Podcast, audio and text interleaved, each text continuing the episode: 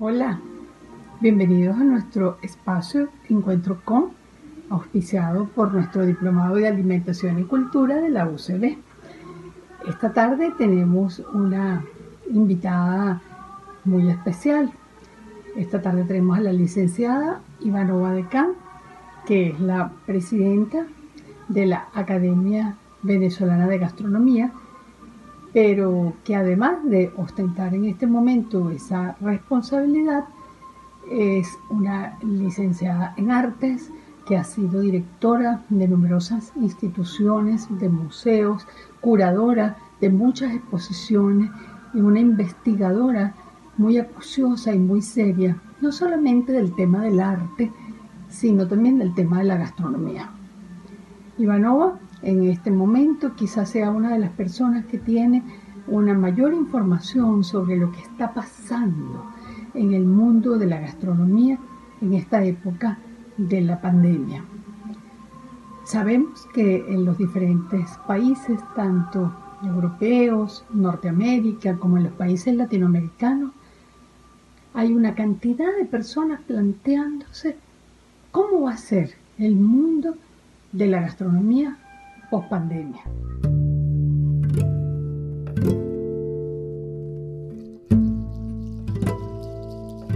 Buenas tardes, muchísimas gracias, Ocarina, muchísimas gracias, Nashla, por esta invitación a este encuentro en el marco de Antroposabores, una casa que ya me es muy cercana.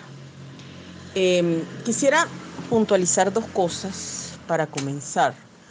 ¿Cómo surgió esto? En lo que a mí concierne. Esta invitación que me hizo Oca eh, surgió a raíz de una publicación que hizo el Basque Culinary Center de un texto que, que ellos me pidieron cuando inició la pandemia para la página Reto Coronavirus. En la sección postales, a mí me tocó hablar sobre postales desde Venezuela. Lo que escribí en aquel momento, bueno, era algo así entre el 18 y el 20 de marzo, fue una primera mirada de los inicios de la cuarentena que ya en el país, en Venezuela también se había decretado, haciendo uso del sentido común como catalejo, porque todavía a estas alturas es mucha la desinformación y el desconocimiento, la ausencia de certezas, la única certeza, como digo yo, es que no hay certezas. Y entonces Ocarina leyó ese texto que yo escribí en aquel momento y me invitó a esta conversación, este encuentro con ustedes, eh, a los cuales le agradezco que me estén escuchando, para compartir algunas ideas, por supuesto, actualizando también la información que en aquel momento yo había compartido con los lectores del reto coronavirus del Basque Center. Para los que no saben, el Basque Center es una institución docente eh, que comprende la Facultad de Ciencias Gastronómicas de la Universidad de Mondragón del País Vasco y es también un centro de investigación e innovación en alimentación y gastronomía. Otro segundo punto importante para mí es definir lo que entendemos por gastronomía en la actualidad. Eh, trabajando como estoy desde hace más de 10 años en la Academia Venezolana de Gastronomía, una institución que ya tiene 35 años de fundada, he tenido la oportunidad, de numerosas oportunidades, de darme cuenta que el concepto de gastronomía sigue atado en el imaginario de todos como alta cocina, restaurantes, comida, comidas secas, recetas. Y en el siglo XXI no vemos así. Los investigadores, los estudiosos, los que estamos trabajando en esto, no vemos a la gastronomía si no definimos la gastronomía como eso. Cuando uno dice que está trabajando en gastronomía, inmediatamente la gente cree que uno hace o bien crítica de restaurantes o hace tortas.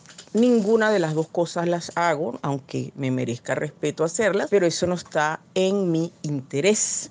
Entonces, para nosotros, para mí, la gastronomía es un conjunto de relaciones en el que intervienen agentes de muy diversa índole dentro de un ecosistema vertebrado por la alimentación. En tal sentido, cuando hablamos de gastronomía, estamos refiriéndonos a la producción y distribución de alimentos. También incluimos entornos naturales, identidades culturales, sostenibilidad, biodiversidad, seguridad alimentaria, política, comunicaciones, hostelería y turismo, ciencia, tecnología, antropología, historia, en fin, industrias culturales y recreativas, en fin. La gastronomía actualmente es un fenómeno multidimensional. Esas quería ser, pues, para comenzar, luego de agradecer, compartir con ustedes esos dos puntos de información. De dónde había surgido esto y cuando hablamos de gastronomía, ¿a qué nos referimos? Mucho antes de que la COVID-19 emergiera como fantasma de otros tiempos y pusiera de rodillas al planeta de una pandemia que eh, desde el momento que comenzó comienza a mostrar escenas propias de cierta filmografía de ciencia ficción, Venezuela enfrentaba su lucha de más de dos décadas contra un régimen que ha llevado al foso una de las economías más pujantes de América Latina. Con una destrucción casi total del aparato productivo y una abismal depreciación del signo monetario nacional, valga señalar como dato ilustrativo que en 2018, en su informe de perspectivas económicas globales, el Fondo Monetario Internacional indicaba, preveía para Venezuela una inflación en el 2019 de 10 millones por ciento. Asimismo, es una cifra que cuando yo la leí pensaba que era un exabrupto, la chequeé una muchas veces. Y es cierto, eso era lo que se pensaba en eh, este, este informe salió en octubre del 2018. Y también se preveía una reducción del Producto Interno Bruto de un 5% y la economía caería en un 18%. Asimismo, se preveía que el 2019 la inflación cerraría en 1.370.000%. Es decir, que el mismo FMI que antes había pensado que en julio de ese año sería un millón por ciento la inflación, este se dio cuenta que fue todavía más. Concluía el informe señalando que se esperaba que la hiperinflación de Venezuela empeorara rápidamente, impulsada por el financiamiento monetario de grandes déficits fiscales y la pérdida de confianza en la moneda. Esto es pre pandemia. Estamos hablando de lo que se esperaba para el 2019. Realmente no sucedió así, pero sin embargo el desempeño del 2019 en, en la economía venezolana siguió esa vertiginosa carrera de depresión económica que tiene el país desde hace siete años. Si a eso le sumamos un éxodo de alrededor de 5 millones de venezolanos y el descomunal deterioro de la infraestructura de servicios más básicos, era obvio que el sector gastronómico sería uno de los primeros en acusar el golpe. Un país que desde mediados del siglo pasado abrazó la actividad restauradora con una fuerza y un éxito inusitados, se enfrenta a los embates del coronavirus en condiciones de profunda minusvalía, al punto que los especialistas identifican tres crisis simultáneas en Venezuela actualmente. La crisis chavista, porque así la llaman, que como dije ya suma siete años seguidos de depresión económica, a lo cual se suma la hiperinflación. Segundo, la crisis del coronavirus. Y tercero, la crisis del mercado petrolero, que incluye derrumbe de producción y precios en el mundo y paradójicamente una escasez local de gasolina. Ciertamente, en los últimos meses, justo antes de la pandemia, habíamos sido testigos de algún dinamismo en el sector o una sensación de reactivación en el mismo, derivados de factores como el uso generalizado del dólar como moneda de transacción, la flexibilización temporal estimulada por el gobierno de los controles de importación de alimentos, licores y productos de consumo suntuario, La aparición de un consumidor, poco más del 3% de la población, con un alto poder adquisitivo en moneda dura, que ha logrado burlar la crisis económica, y el surgimiento de algunos restaurantes y establecimientos lujosos para atender ese nuevo consumidor. Sin ir muy lejos, recordemos que en las Mercedes, por citar dos, cuyos nombres no voy a señalar, surgieron en estos, en estos meses prepandemia dos establecimientos con una oferta, a mi juicio, de dudoso valor gastronómico, orientada a una clientela con un alto poder adquisitivo y según muchos con muy poca cultura de buen comer. Con respecto a los bodegones, según un estudio de la agencia Reuters, la silenciosa flexibilización de los controles de precios, cambios y trámites de importación vigentes desde hace casi dos décadas promovió la compra directa a mayoristas estadounidenses y eso se convirtió, mayoristas como Costco, Walmart, por decir dos, en un atractivo para algunos venezolanos que decidieron incursionar en ese territorio. De Miami a Caracas, en ese negocio, pues, de Miami a Caracas, los productos llegan transportados por empresas privadas, aprovechando además la exoneración del 100% de los impuestos aduanales y la exigencia de menos requisitos por parte de las autoridades. Solo en Caracas, para finales de 2019, el equipo de Reuters contabilizó unos 120 nuevos bodegones ubicados en zonas de clase media, así como en el centro y oeste de la ciudad. La cifra supera el número de supermercados de vieja data en esas mismas áreas, que por lo general venden productos de la industria local y cobran principalmente en bolívares. En redes sociales como Instagram y en otras, Facebook, también se multiplican las cuentas locales que ofrecen alimentos importados y marcan los precios en dólares. No obstante, estos hechos no son o no fueron consecuencia de un crecimiento estructural, sino de una burbuja que como tal era insostenible en el tiempo. En el informe de perspectivas globales de este año, que acaba de salir en abril, el Fondo Monetario Internacional señala que Venezuela, sumida en crisis desde hace años, presentó una alarmante baja de su Producto Interno Bruto del 35% en 2019. Se dispone a contraerse un 15% adicional este año y para el 2021 se sumará una caída del 5%.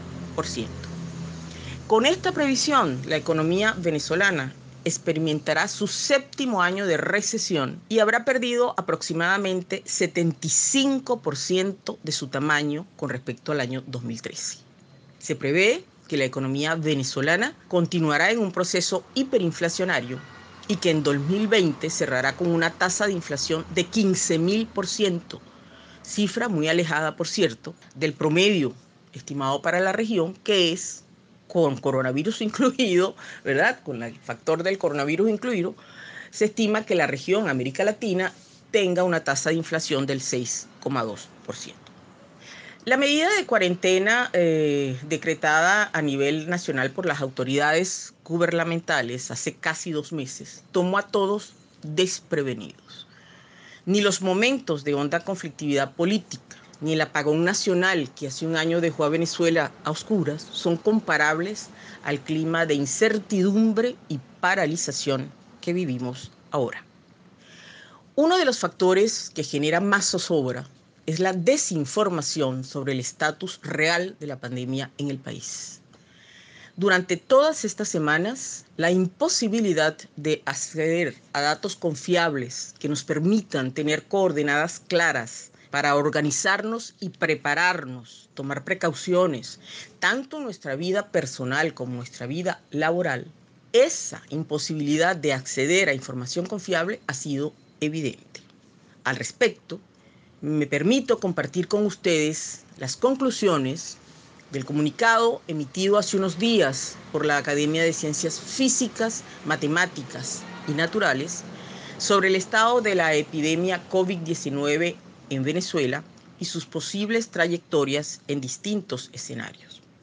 En primer lugar, señala la academia, las pruebas realizadas hasta ahora en Venezuela son insuficientes para estimar adecuadamente el tamaño real de la epidemia en el país, por lo cual recomiendan ampliar la capacidad diagnóstica y aumentar la cobertura de pruebas por habitante, la descentralización del diagnóstico mediante la incorporación de otros laboratorios del país con capacidad instalada para llevar a cabo las pruebas requeridas es quizás la manera más rápida de aumentar dicha cobertura.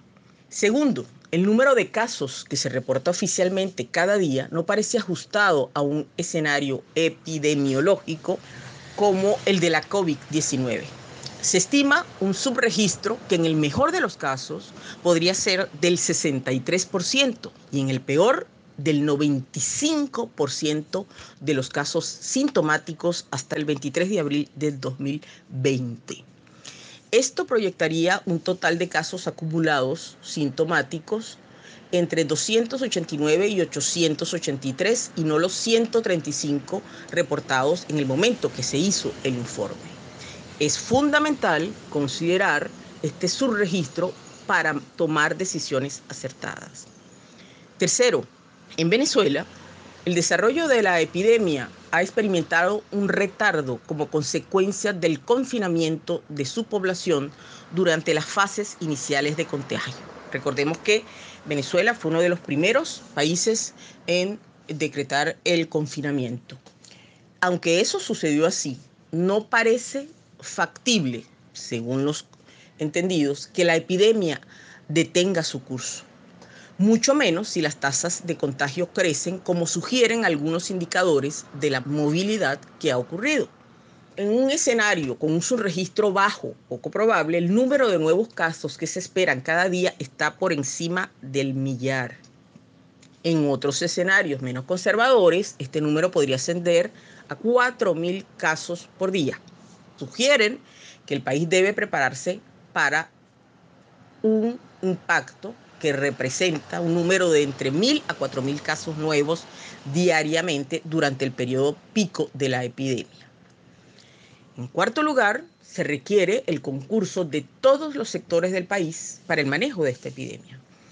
La proyección de escenarios posibles con base en herramientas científicas permitiría no solo visualizar las demandas y necesidades de infraestructura hospitalaria, y de personal de salud en las etapas críticas de la epidemia, sino planificar junto a otros sectores de la sociedad las estrategias para la salida progresiva de la cuarentena y la normalización de las actividades.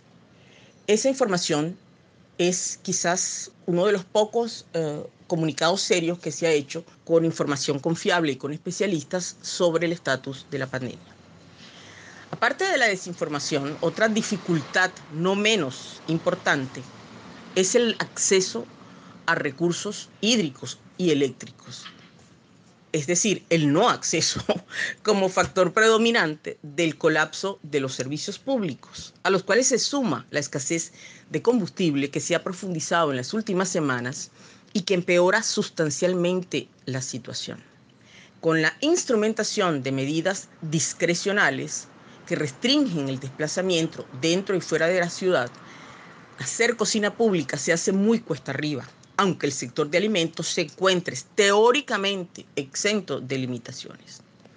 Al principio, cuando comenzó la pandemia, los pocos restaurantes que sobreviven en la capital venezolana comenzaron a ofrecer sus menús bajo la, bajo la modalidad del takeaway o del pick-up. Sin embargo, la iniciativa duró poco y por lo pronto decidieron cerrar sus puertas. Al consultarle en aquella oportunidad, cuando escribí el artículo del cual les hablé, al consultarle a uno de los chefs más activos y prominentes de la ciudad sobre la medida de cierre, dos argumentos fueron muy claros. La dificultad para prevenir los riesgos de contagio en la cocina del restaurante y los problemas del personal para cumplir con los horarios de trabajo como consecuencia de las restricciones del transporte colectivo. En consecuencia, me comentó, resultaba pertinente hacer una pausa y replantearse la oferta gastronómica bajo otra óptica, más en sintonía con las necesidades y posibilidades tanto del comensal como del prestador de servicio en un escenario inédito.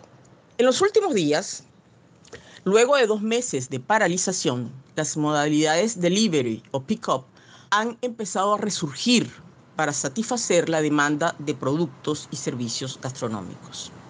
Sin embargo, debemos tener claro que dicha modalidad constituye otro modelo de negocio para el cual hay que prepararse. El paso de restaurante presencial a servicios de delivery no puede hacerse de un día para otro. Al modificarse la relación con el comensal, surgen otros factores, cambios en la estructura de costo, necesidad de redimensionar el uso del recurso humano, plantearse la oferta culinaria desde otras perspectivas, porque no funciona igual un menú concebido para ser consumido de inmediato en el restaurante, de la cocina a la mesa, que uno que será enviado, trasladado hasta el lugar donde se encuentra el consumidor, lo cual incide sin duda alguna tanto en la calidad del producto, del servicio, como en la experiencia del comensal. Con respecto a este tema de las nuevas modalidades de consumo, consultores especializados han observado, con base en las estadísticas de más de 3.000 puntos de venta desde el inicio de la contingencia, se ha observado lo siguiente. Las ventas a través de canales e-commerce, o sea, las ventas electrónicas, crecieron 68% en Venezuela, especialmente en los sectores de gastronomía, supermercados y abastos. Segundo, los servicios de delivery han crecido un 42% desde que se estableció la contingencia en el país. Y tercero, por el lado del consumo, el valor del el volumen de facturación total en bolívares entre tarjetas de débito y crédito tuvo una caída del 14% en comparación con el mes de febrero. Cabe señalar que a nivel mundial nos encontramos en estos momentos de coronavirus, ya desde hace tiempo nos hemos encontrado, tenemos una industria gastronómica en el mundo que en las últimas décadas se ha dinamizado y fortalecido, tanto hacia adentro como hacia afuera. Esto no solo ha impactado notablemente los sistemas vinculados a la producción y distribución de bienes y servicios alimentarios, sino que también se ha convertido en objeto de pensamiento y reflexión por parte de aquellos que han comprendido que la comida tiene significados y alcances que van mucho más allá de lo que nos llevamos a la boca. Desde esta perspectiva, no es descabellado esperar el surgimiento de iniciativas de todo tipo, destinadas a apoyar un sector de tamaña importancia y visibilidad y evitar su desplome o cuando menos mitigar los efectos multiplicadores del mismo. Sin ir muy lejos, el hecho de que en este momento estemos conectados para conversar sobre este tema es un ejemplo de ello. Que Antroposabores haya salido del aula y establezca puentes a través de medios digitales es testimonio incontestable del interés y de la importancia que ahora, más que nunca, tiene la gastronomía.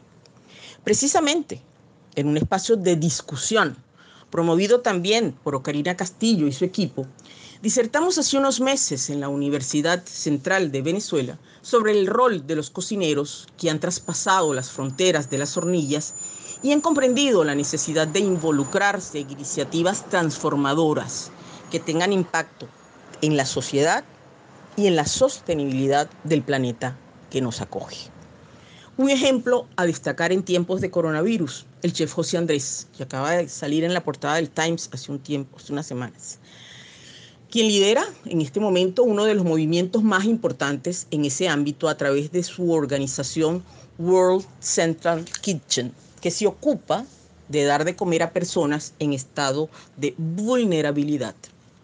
Residenciado en Estados Unidos, José Andrés ha viajado a distintos lugares del orbe y ha conseguido apoyos sustanciales convencido, cito sus palabras, de que en las emergencias los cocineros son los soldados perfectos para multiplicar los panes y los peces. Otro ejemplo es el llamado a conectarnos con el entorno, a hacer cocina de proximidad, a establecer vínculos directos con los productores Una tendencia que desde hace años lideraron chefs como René Rexepi, llamado el Eco Chef, o el mismo Dan Barber. Lo que parecía una excentricidad o una, una tendencia promovida por cocineros con estrellas se convierte ahora en una necesidad. El distanciamiento social también conlleva el distanciamiento global. El producto que adquiríamos en el anaquel y que podía importarse de cualquier parte del mundo ahora será más difícil de conseguir. Estamos obligados a dirigir la mirada a lo nuestro, no solo por vía de los cocineros, sino directamente como consumidores. Comprarle a los productores de manera directa, conocer nuestra despensa originaria para valorarla y meterla en la ecuación como una opción alimentaria son tareas pendientes. La cocina kilómetro cero ya no será un asunto lejano que leemos en revistas especializadas, sino que debería inscribirse en nuestra cotidianidad, especialmente en estos tiempos. Se nos ocurre que los mercados municipales pueden ser un espacio apropiado para empezar a crear ese vínculo consumidor-productor. Cuando vemos que podemos comprar, por ejemplo, a los agricultores que bajan con sus productos del Jarillo o de la colonia Tobar, a quien me refiero los que estamos aquí en Caracas, pues bueno, ¿por qué no fortalecer ese lazo directo con ese productor? Y también los, con los productores de quesos, por decir dos rubros. Las medidas gubernamentales para sobrellevar la paralización obligada y necesaria no contemplan, al menos hasta ahora, exenciones ni apoyos crediticios efectivos para los sectores industriales y productivos, y mucho menos para el gastronómico en particular. Las decisiones emanadas del Ejecutivo parecieran apuntar a todo lo contrario la reactivación de los controles de precios y las inspecciones a empresas. Los ataques cada vez más enconados a la empresa privada, particularmente a Polar, que nuevamente está en el ojo del huracán. La prolongación de la cuarentena con controles discrecionales y sin planes coordinados con especialistas que nos permitan evaluar los distintos escenarios de la mejor manera y actuar en consecuencia. Para la tercera semana de marzo ya habían comenzado a llegar informaciones de campesinos y agricultores impedidos de transportar sus productos por la escasez de gasolina en el interior del país.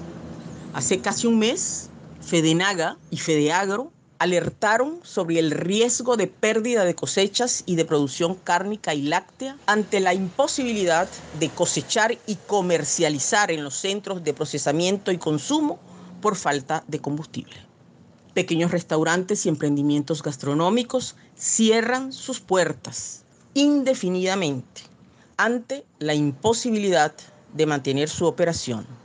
Solo un pequeño grupo logra organizarse para ofrecer el servicio a domicilio con todas las implicaciones ya mencionadas. Esta mañana hablaba con alguien de Margarita, que me comentaba las dificultades que tienen los pescadores para salir a pescar, precisamente por la falta de combustible. Nueva Esparta, que además tiene una condición de minusvalía eh, muy grave, siempre la ha tenido por, por la distancia que tiene, porque no está en el continente, por los problemas del acceso a agua, a luz, etcétera, etcétera, que ya conocemos, nuestra querida Margarita, que tanto amamos, pues es en este momento además sufre del hecho de que tiene uno de los, de los contagios más altos, según las cifras del gobierno.